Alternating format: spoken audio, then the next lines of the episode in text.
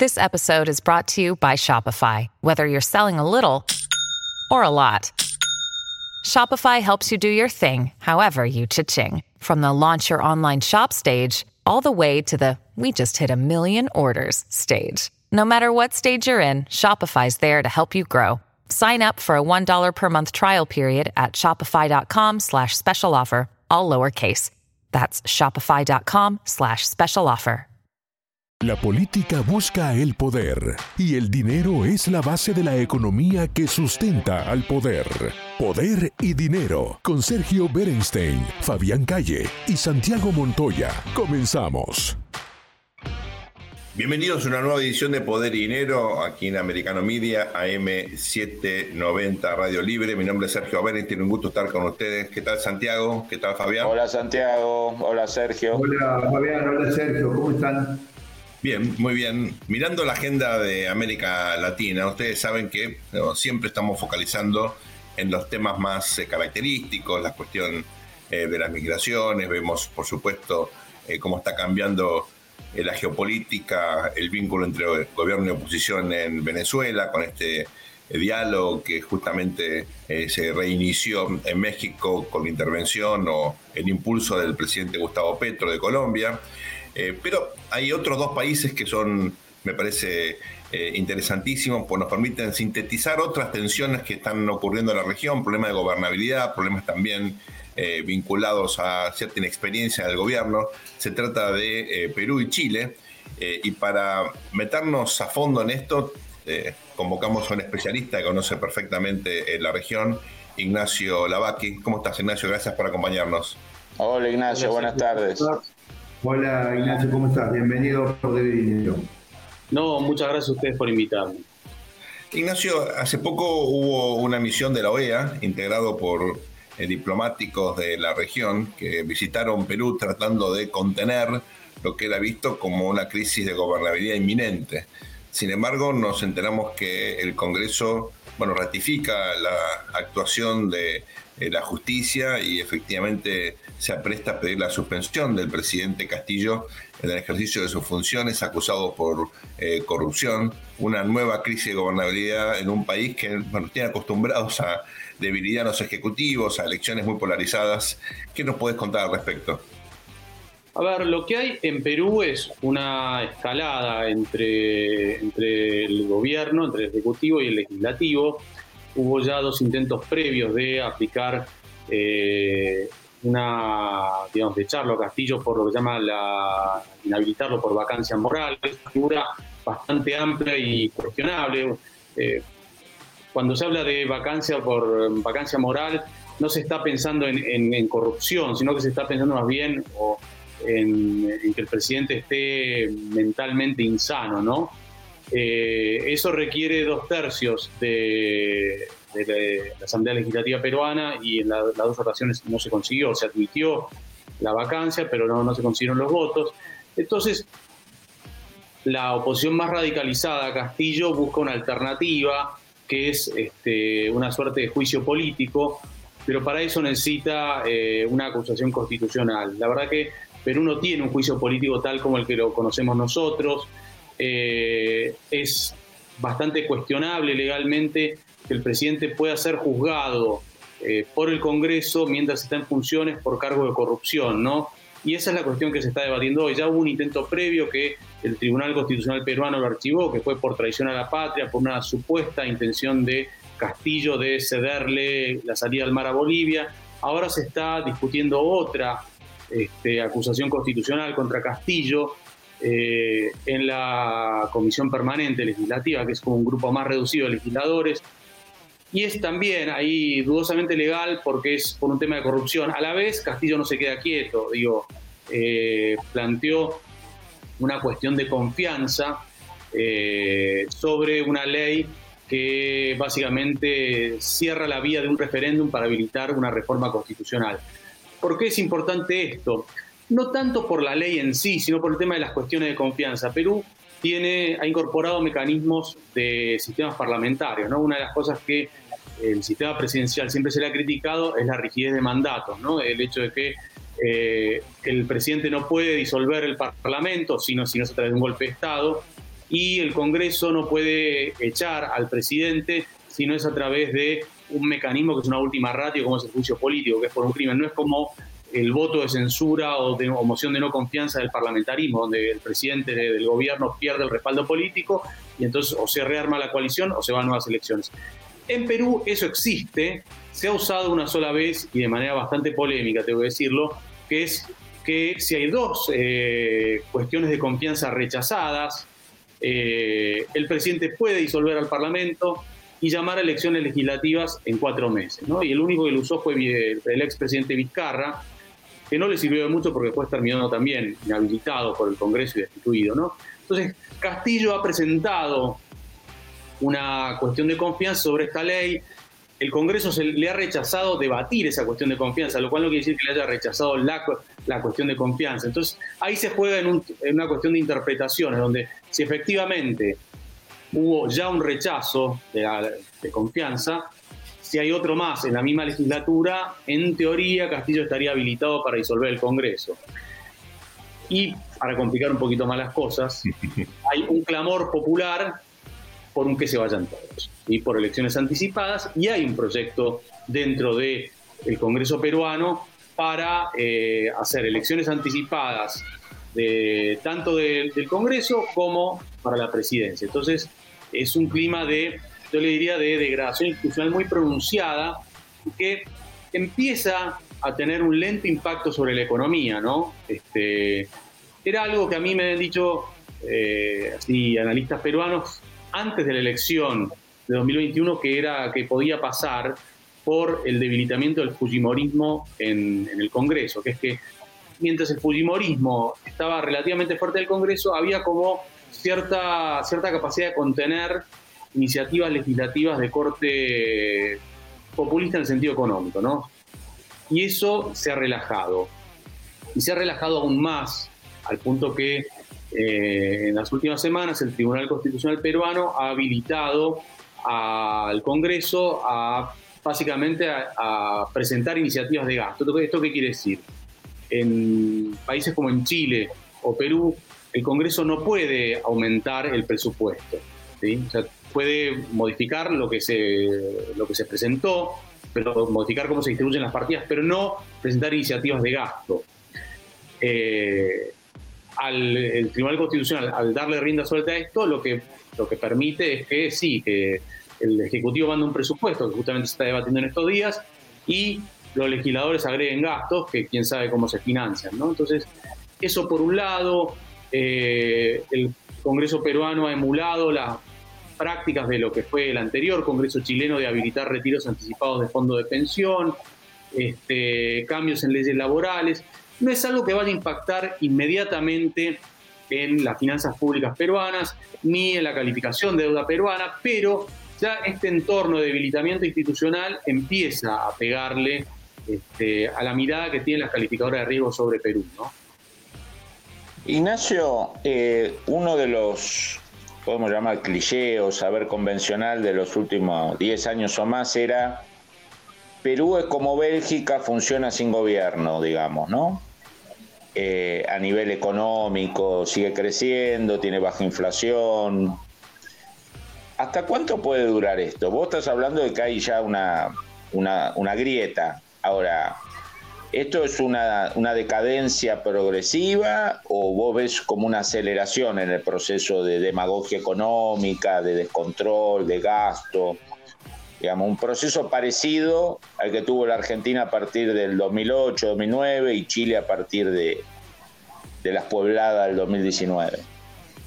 No, yo creo que es, más lento el tema. Eh, hay, hay una cuestión. El trauma de la hiperinflación en Perú ha sido mucho más fuerte en la Argentina, ¿no? Donde me parece que el trauma del desempleo en el 2001 fue lo que permitió una mayor tolerancia a la inflación, ¿no?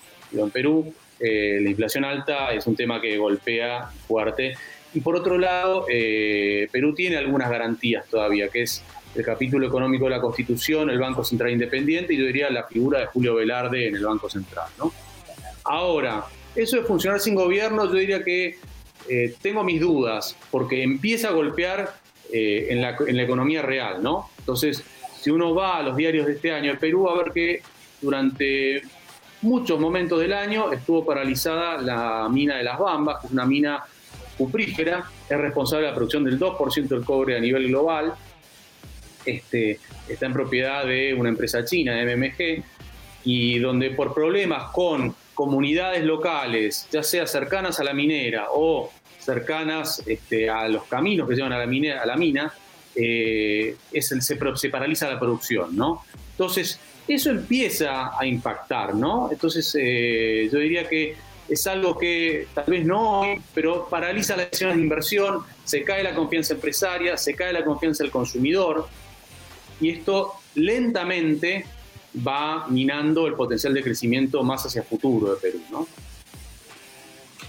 Estamos hablando con Ignacio Lavacchi, eres un experto en política y opinión pública en América Latina, nos viene realmente eh, analizando con mucho detalle la eh, crisis eh, casi uno diría perenne que sufre, experimenta Perú en términos políticos y hizo realmente algunos comentarios muy, muy interesantes hasta qué punto esto podría contagiar o no eh, a la economía. Aparentemente no hay un riesgo inmediato, pero hay como semáforos amarillos que habrá que ir monitoreando eh, a lo largo del tiempo. Perú hasta ahora fue un caso de, entre comillas, éxito en esto de desacoplar economía y política.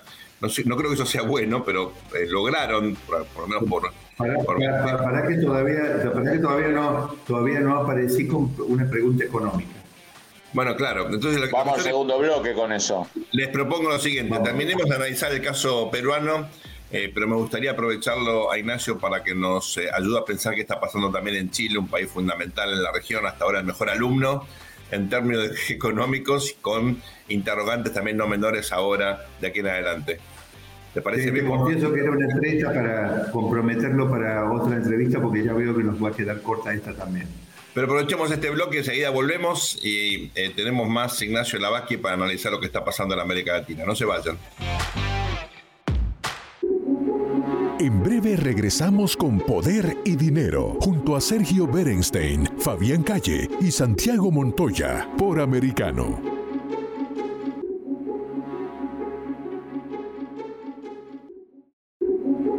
Estamos de vuelta con Poder y Dinero, con Sergio Berenstein, Fabián Calle y Santiago Montoya, por Americano.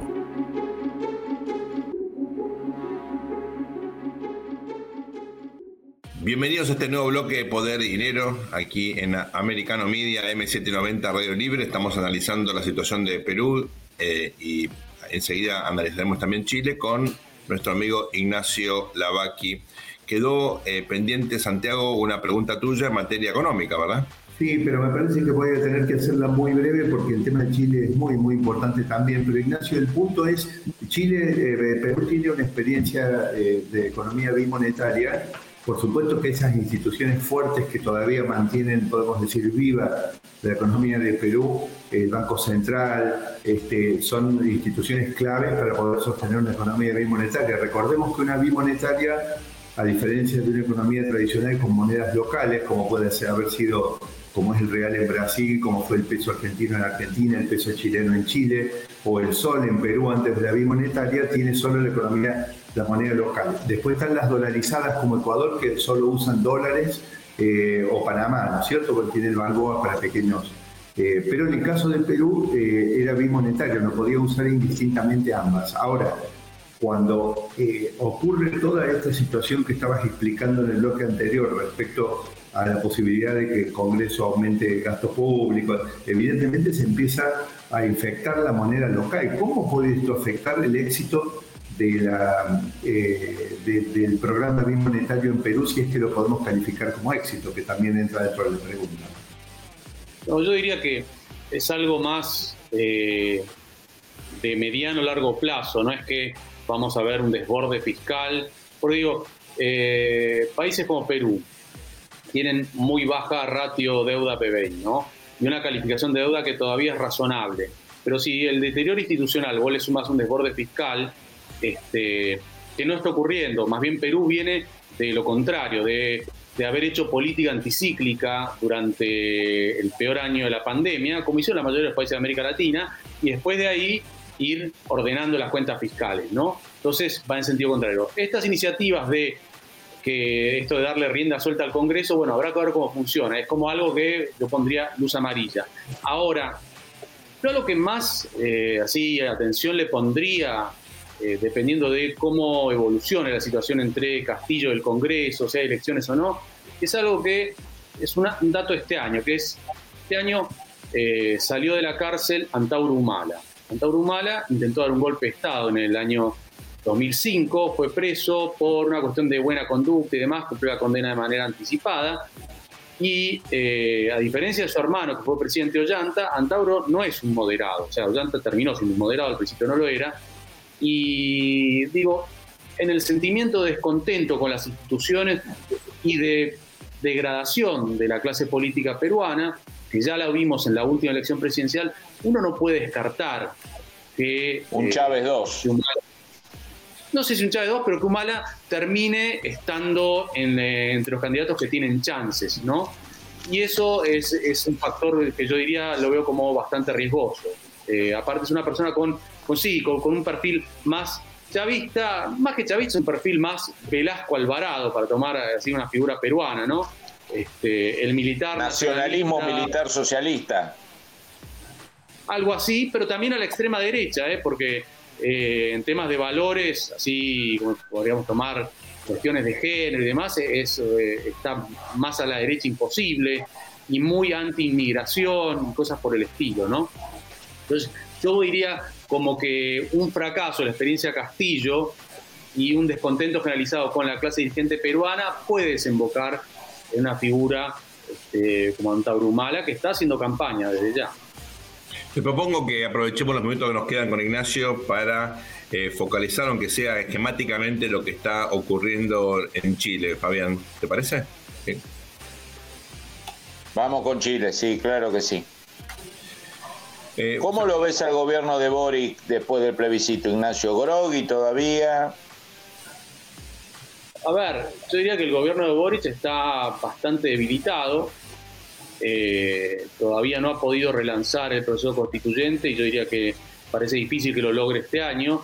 El resultado tan abrumador del plebiscito lo que hizo fue darle mucha fuerza a la derecha a la hora de negociar en el Congreso. La derecha controla a través de los cuatro partidos que conforman ese espacio el 50% de las bancas del Senado y el 40% de la Cámara de Diputados. ¿no? Entonces cualquier, incluso si relajaron la mayoría necesaria para habilitar una nueva reforma constitucional, este, de dos tercios a cuatro séptimos, eh, hay mucho, mucho por negociar por delante.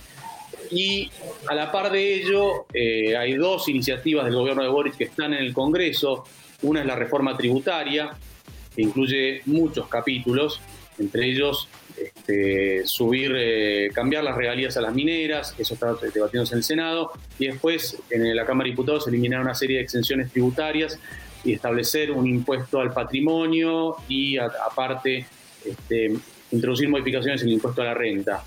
Eh, y eso está todavía bajo análisis y agrego algo más, ¿no? La clave que es la reforma previsional, ¿no? Entonces, eh, uno diría, yo creo que eventualmente eso va a salir, pero va, a haber mucha negociación en el medio.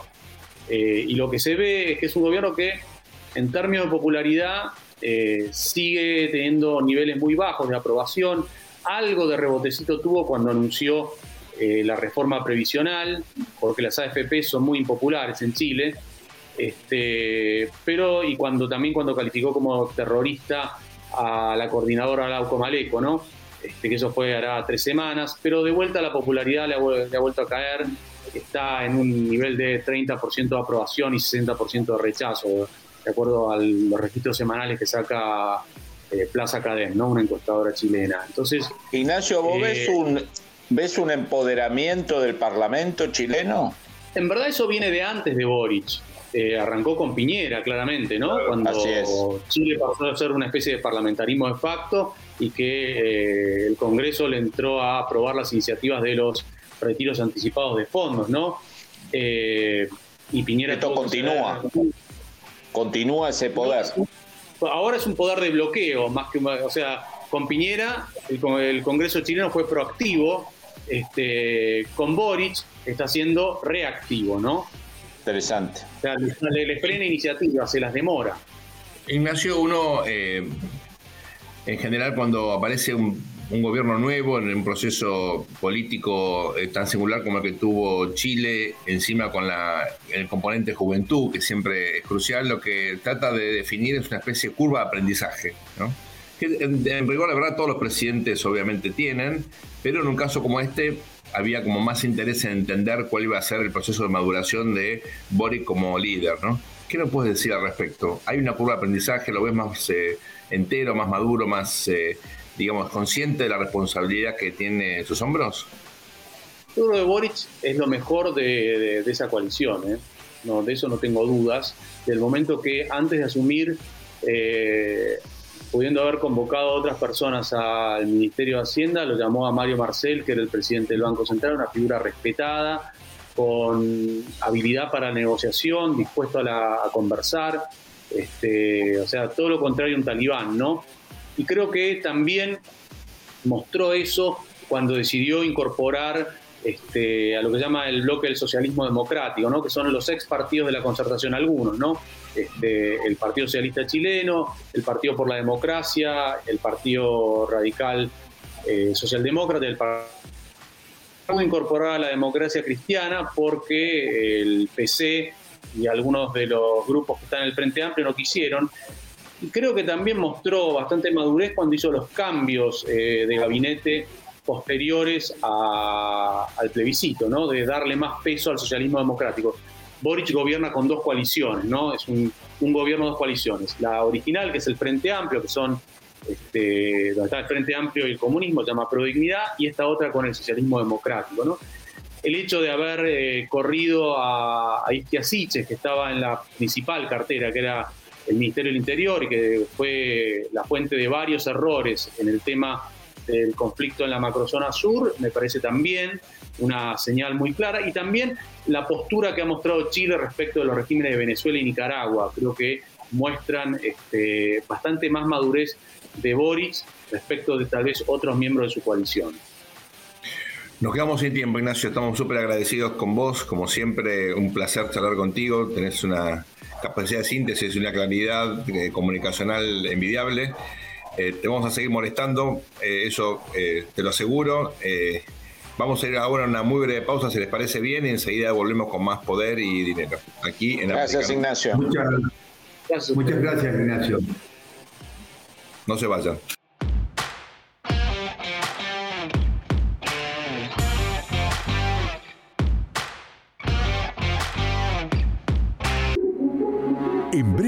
Regresamos con Poder y Dinero, junto a Sergio Berenstein, Fabián Calle y Santiago Montoya, por Americano.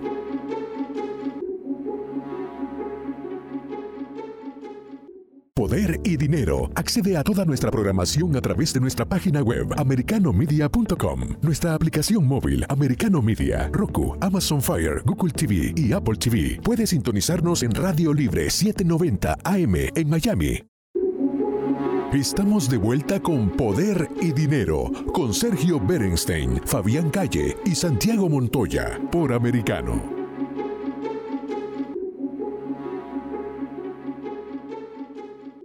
Bienvenidos a este nuevo bloque de Poder y Dinero aquí en Americano Media M790 Radio Libre. Eh, estamos aquí muy contentos de tener una vez más con nosotros a Franco Rinaldi, que es amigo de la casa, eh, pero como ustedes saben es un gran especialista en la industria aerocomercial. ¿Cómo estás, Franco? ¿Qué tal, Sergio? ¿Cómo te va? Buenos días. Hola, Franco. Hola, Franco. Alegría que estés con nosotros otra vez. Lo mismo eh, eh estamos con Fabián, con Santiago, muy interesados en que nos comentes un ranking que hemos visto publicado en el Wall Street Journal eh, que ponía al eh, aeropuerto de San Francisco en primer lugar y, bueno, el aeropuerto que nosotros más usamos, al de Miami, en un lugar complicado, ¿no? El puesto 16. Estos rankings, primero, dicen algo en serio, nos ayudan a entender qué está pasando con la industria. Eh, y, segundo, digamos, ¿qué, nos dicen de, o, hasta qué punto puede mejorar en eso, o hace falta invertir muchos recursos para que efectivamente la experiencia del viajero mejore? Bueno, Además, naturalmente... agregando, Franco, agregando, eh, eh, eh, Dallas Forward, que es además del hub de mi línea aérea preferida, ¿cómo, cómo, cómo entra en esto que mencionó Sergio? Bueno, una cosa para, para empezar por el final con lo que, con lo que plantea Santiago. Eh, Dallas está por debajo del ranking, quedó por debajo del ranking de Miami. Creo Claro. que quedó justo un poco abajo este, este año Sí. Y el año pasado también había quedado abajo. La primera cosa es para decir, el aeropuerto de Miami está mal, para decirlo de alguna manera, está dentro de los primeros, de los mejores 20 aeropuertos más grandes de los Estados Unidos, pero está en una posición baja, ¿no? Está, quedó este año en el puesto 16. Pero el año pasado había quedado en el puesto 17 Mm. con lo cual ha mejorado por lo menos una, una posición, ha, mejora, ha mejorado otros también, ha mejorado Chicago Her y ha bajado Orlando, pero digamos, el, con, el, con la crisis que hubo en la industria de lo comercial a propósito de, de lo que ha sido el COVID, del COVID-19, naturalmente que hay una reestructuración, algo hablamos, ustedes recordarán en las últimas en las últimas emisiones sobre el tema de cómo estaba cambiando la industria aeroportuaria, acompañando los cambios y las mutaciones que ha tenido que necesariamente sufrir la industria aerocomercial con, a razón del COVID, a razón de la pandemia. Con lo cual, lo que publica ahí el Wall Street Journal, el- este que lo publicó el 17 de noviembre, me parece, eh, son 19 categorías o 19 formas de medir eh, cómo le van a cómo, cómo medir cuáles aeropuertos son mejores que otros y además ellos hacen una división que a mí me parece muy interesante la división de los aeropuertos no ellos le ponen de largest airport de mid size y, y eso es muy importante porque naturalmente piénsenlo ustedes no es lo mismo manejar un aeropuerto que tiene un vuelo cada 15, 20 segundos o 30 segundos, cada 3 minutos, que cada 15, que cada media hora. No es lo mismo Claro. manejar un, un avión, un aeropuerto que tiene 45 millones de pasajeros por, por año, que uno como Atlanta, que tiene 110, o uno en el Midwest de los Estados Unidos, que capaz tiene 15 o capaz tiene 20. O sea, entonces está segmentado primero por el tamaño de los aeropuertos, dividido entre cantidad de vuelos y cantidad de pasajeros, y después se utilizaron 19 variables, que a mí me parece muy, muy sano eso y muy anglosajón, porque eso lo que le da al management es una, una idea muy específica de en qué está fallando y qué cosas tiene para mejorar. Entonces, una de las cosas que a mí me parece que aparece mucho, hay tres cosas que a mí me llamaron del ranking, que me llamaron la atención. Primero, lo que ellos lo llaman el value, ¿no? que es el precio del, del costo que tiene el aeropuerto. La otra cosa que me llamó mucho la atención y me pareció interesante es lo, lo que ellos este, denominan cuánto cuesta el, el precio del parking. Porque incluso dice, bueno, la comodidad de ir con el auto al, al, al aeropuerto, etcétera, etcétera, y dejar tu auto y después buscarlo, yo no sé, es algo que realmente no, un poco es este, un- una comodidad sin igual, pero dice, en algunos casos o en algunos aeropuertos de los Estados Unidos, puede ser price, no puede ser cara o puede ser un- una comodidad muy cara. Eh, y después, obviamente, está algo que ustedes recuerdan, nosotros contamos como una de las innovaciones últimas de los últimos tiempos que anunció Miami, primero para American, pero que el aeropuerto de Miami pretende extenderlo para todos los para todas las compañías en el mediano plazo, que es la facilidad de o facilitar el proceso de check-in. Eso me parece muy interesante.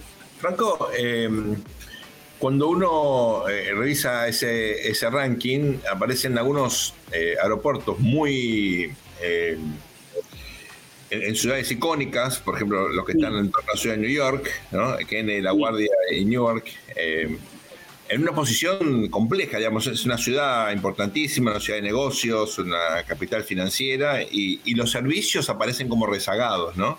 Sí. ¿E- ¿Eso te llamó la atención? Eh, ¿Es algo común? Eh, no hay, ¿Por qué no hay un esfuerzo para, bueno, mejorar, digamos, ¿no? Porque la experiencia de hacer un negocio, vas a New York, bueno, pasa mucho, ¿no? Yo nunca voy a olvidar, hace eh, algunos años había una lluvia realmente torrencial afuera y estaba lloviendo, yo creo, dentro del aeropuerto más que afuera, en La Guardia, ¿no? Eh, después, después lo arreglaron, y, pero era realmente una imagen muy, muy, muy eh, lamentable cuando uno llegaba a un aeropuerto. Está bien, es el aeropuerto más chico de la ciudad, pero es un aeropuerto encima con el nombre de un intendente muy famoso como, como La Guardia, ¿no? Eh, Guardia, claro. Claro, ¿y por, qué pasa eso? ¿Por qué los aeropuertos quedan como rezagados este, cuando se piensa en infraestructura física de, de, una ciudad tan importante como New York, ¿no? Bueno, La Guardia, de hecho, ahora está, en, está hace por lo menos tres años está en una obra bastante grande, que entre la pelea que hay entre la ciudad, el Estado, digamos, el gobierno, el gobierno del, Estado de Nueva York, la ciudad de Nueva York y el Estado federal, bueno, la, que no pueden terminar de ponerse de acuerdo sobre, sobre la cuestión presupuestaria ahí, termina rezagando una obra que, insisto, ya lleva, lleva demasiado tiempo. ¿Por qué pasa eso? Bueno, hay varios factores, pero el principal obviamente es la, la digamos, la relevancia que le dan los, los gobiernos tanto de la ciudad de Nueva York como del estado de Nueva York a esa parte de la infraestructura. Mm. Después es verdad que el ranking, una parte importante del ranking de, de JFK, por ejemplo, que es un ranking que en una de las últimas posiciones, ¿no? Si mal no recuerdo, Está 19. 19 de 20. O sea, penúltimo. Bueno, el aeropuerto, lo que pasa con el aeropuerto de Kennedy y lo que pasa también con el aeropuerto de Newark, son aeropuertos que son muy viejos, se ha pasado mucho tiempo sin que se haga remodelación, sobre todo de la parte de lo que es, perdón, de lo que es de la parte edilicia, y esa falta de trabajo sobre la parte edilicia y al ir corriendo los años, ir atrasándose, hoy significarían obras que son técnicamente fastuosas para poder transformarlo. Entonces, lo que uno tiene como el aeropuerto, digamos, el Kennedy sobre todo, ustedes saben, ¿no? Que el Kennedy junto con el aeropuerto de Heathrow y con el aeropuerto de Dubai son los tres aeropuertos más cosmopolitas del mundo. Dubai, Heathrow y, JFK. Y bueno, JFK, digamos, el aeropuerto principal, el Kennedy, ¿no? de, de Nueva York tiene cuatro pistas, eh, cuatro pistas, dos paralelas y dos cruzadas, o sea, tiene como una T o como una L, si ustedes quieren, eh, y tiene mucha inversión en la infraestructura que tiene que ver, radarización, ILS, etcétera, etcétera. Pero ha quedado enorme, increíblemente descuidada la parte edilicia de la parte del, del, de los aeropuertos, tanto en La Guardia, tanto en Newark, tanto en el que yo creo que, Sergio, para redondearte la respuesta, si vos querés, yo creo que es un gran fracaso del experimento del Triport Authority. Claro. Ustedes saben que el Triport Authority comprende a New Jersey, el estado de New Jersey y el estado de Nueva York. Sí. Entonces, es, es, un caso casi único en los Estados Unidos en donde tres eh, los tres aeropuertos principales, pero en realidad los cinco aeropuertos que, componen el sistema de Nueva York, los maneja una autoridad, digamos, bipartita. Y esa autoridad bipartita, que es la de, entre New Jersey y New York, bueno, efectivamente... No, se pone de acuerdo. No, evidentemente no. Franco, te pedíamos eh, paciencia, vamos a ver ahora una muy breve pausa tenemos otros interrogantes eh, para compartir contigo en un ratito. No te vayas, por favor. Eh, ustedes tampoco quédense allí. Estamos en Poder y Dinero aquí en Americano Media, M790 Radio Libre. Ya volvemos después de la pausa. En breve regresamos con Poder y Dinero, junto a Sergio Berenstein, Fabián Calle y Santiago Montoya, por Americano.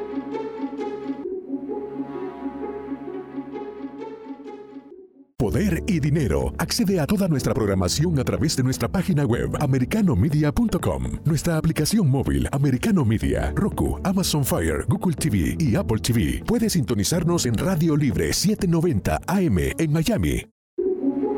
Estamos de vuelta con Poder y Dinero, con Sergio Berenstein, Fabián Calle y Santiago Montoya, por Americano.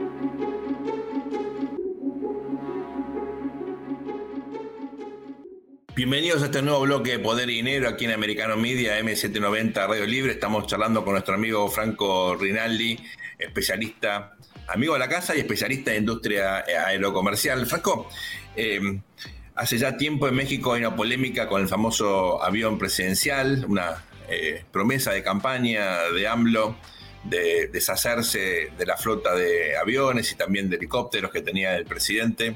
Ahora han surgido una polémica, no parecida, pero una polémica al fin en la Argentina con el presidente Fernández que eh, quiere comprar un avión eh, y por supuesto hay un tratamiento bastante ridículo a esta cuestión. Pone, pone sentido común un poco a este tema. Bueno, eh, efectivamente es un gran punto el que haces Sergio, porque esto simplemente se trata y se resuelve con sentido común. Hmm. Lo que uno ve es una ausencia total de sentido común. Vamos, por, vamos por parte. México, AMLO, desde que asumió, dijo, yo no uso más, cual un expresidente argentino dijo, no uso más un Dreamliner, ¿no?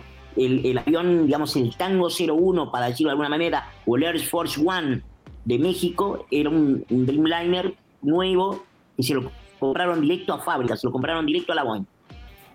AMLO no lo usa más y el avión va a ir a Aeroméxico. ¿Sí? Eh, hay un caso a mí me parece que es muy interesante. En el final de la presidencia del expresidente Barack Obama, Obama cerró y firmó un contrato con la Boeing para la compra de dos Air Force One. ¿Sí?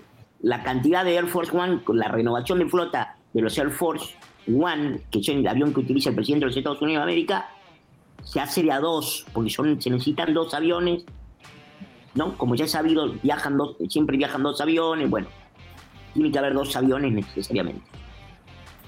Ese contrato que se cerró sobre el final, sobre el último año, o los últimos dos años del, del expresidente Obama, cuando llegó el expresidente Trump, con una visión más fiscalista, dijo, no, muchachos, yo quiero renegociar ese contrato. Renegoció, el, se sentó a hablar con la Boeing y dijo, quiero distintos colores. Le hizo cosas detrás, le cambió el color a Force One, dijo, no, ya vamos a tener un avión nuevo. Él pasaba del 7, del 747 400 modificado, o 200 en realidad modificado, que es el actual Air Force One, a un 7478, que es la última versión, la Intercontinental, que es la última versión del avión de cuatro motores de Queen of Skies, el avión emblema, si ustedes quieren, el avión más llevado al cine en, la historia, que es el, jumbo que utiliza el presidente de los Estados Unidos. Se sentó con la gente de Boeing y Trump dice, Trump dice que le sacó dos por el precio de uno. Esa es la rebaja que tuvo, que le sacó dos por el precio de uno. Y él dijo que fue, él, él siempre describe que fue una tough negotiation, ¿no? Una negociación dura. Bueno, el gobierno, el gobierno argentino tiene, compró en el año 1992 un Boeing 757 y lo hizo, le hizo la modificación. El Boeing 757, por ejemplo, es el avión que utiliza el vicepresidente de los Estados Unidos. Es un avión modificado eh, también.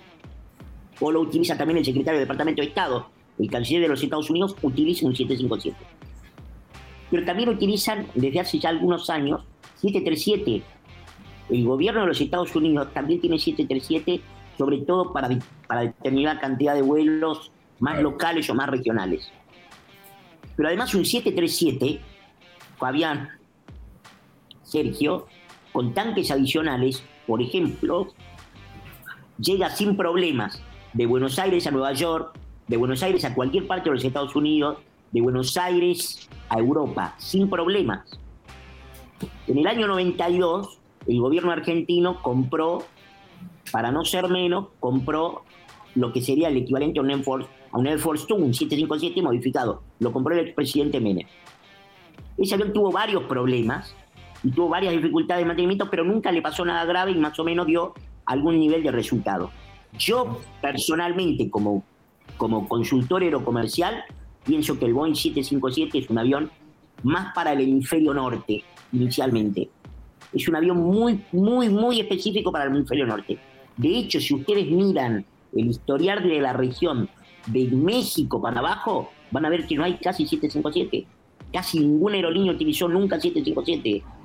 ni las más grandes ni las más chicas no lo usan, no, no funciona. Es un avión que está pensado. No se ven en los aeropuertos de la región. Exactamente, no hay. No lo usó Gary, no lo usó ninguna brasilera. Práctica. Avianca tuvo algunos, pero muy pocos. El que tuvo el APA en la República Argentina fue tuvo uno solo y fue una catástrofe, lo sacó de circulación rápidamente. Chile nunca tuvo, Perú, Ecuador nunca tuvieron, Paraguay, Uruguay tampoco. Digo, es un avión que por la cantidad de pasajeros que tiene y por los destinos, por el destino que puede cubrir normal ese avión, está pensado para Europa, Asia, Estados Unidos, Canadá. Y paremos de contar.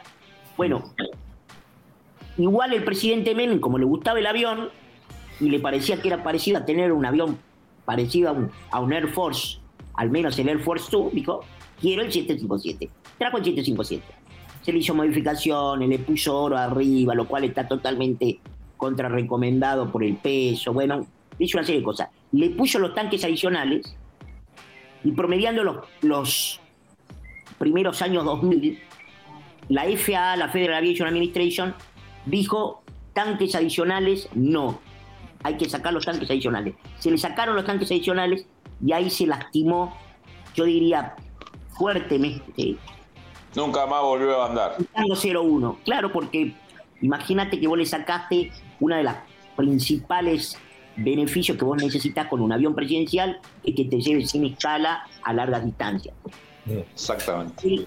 Bueno, el actual gobierno, el, el gobierno del expresidente Macri quiso reemplazar el Tango 01, lo sacó de circulación en el 16, quiso reemplazar el Tango 01 por un 737 modificado. La operación quedó envuelta en un escándalo que, si mal no recuerdo, denunció Diego Cabo para el Diario de la Nación. Se terminó cayendo la operación, porque había cosas, había parte del proceso licitatorio que eran no claras apenas asume el gobierno de Alberto Fernández, dice, quiero mi tango 01. Entonces, agarra y empieza un proceso. Pero el proceso de licitación y la agarra es como si ustedes, como si yo les dijera, bueno, yo quiero comprarme un Toyota Corolla, pero quiero un Toyota Corolla que tenga solo, solo si tiene con cubiertas Michelin. Y resulta que Toyota Corolla con cubiertas Michelin las vende solo Fabián Calle la vende solo el doctor Calle. Entonces digo, bueno, ¿a quién me va a vender? ¿Quién me va a vender el, Toyota con cubierta Michel? ¿Me lo va a vender? Fabián Calle, porque es el único que lo tiene. Bueno, extrañamente, el gobierno argentino pide una licitación por un avión que no necesita y además pide una licitación que más que una licitación es una compra directa porque pidió un Boeing 757 con motores Rolls Royce. ¿Cuántos 757 en el mundo con motores Rolls Royce VIP disponibles hay? Uno. Como maniobra de encubrimiento brillante, ¿no? Usualmente tiene que haber al menos dos. ¿Se nota? Claro. Uno de los 757 que hay VIP en el mundo, tengo la lista completa, es el que pertenece a Donald Trump, dicho sea de paso. Eh, ¿Vos decís que el kirchnerismo le va a comprar el Boeing a Trump? en venta. En venta no está. En venta no está. Depende del precio, ¿no? Bueno, el, el, eh, el, gobierno inicia el, primer pago, ya se ha pagado como un millón de dólares por un avión que probablemente no vaya a tener. Muy bien. Y el, y el, después de que se hace el primer pago de los más de 500 mil dólares, le compra el pago se hizo un intermediario, sí son dos intermediarios que están en, Canadá. Se hace ese pago, el pago queda cancelado después porque por la pandemia había que, había que, diferir la operación y ahora el gobierno argentino quiere reiniciar la operación de un avión del año 2000, un ex avión de Iberia, por un precio aproximado de 25 millones de dólares. ¿Cuánto sale poner cero kilómetros el actual Tango 01, que es el mismo avión, y ponerlo listo para volar. 20 millones de dólares. Brillante. Y digo una última cosa.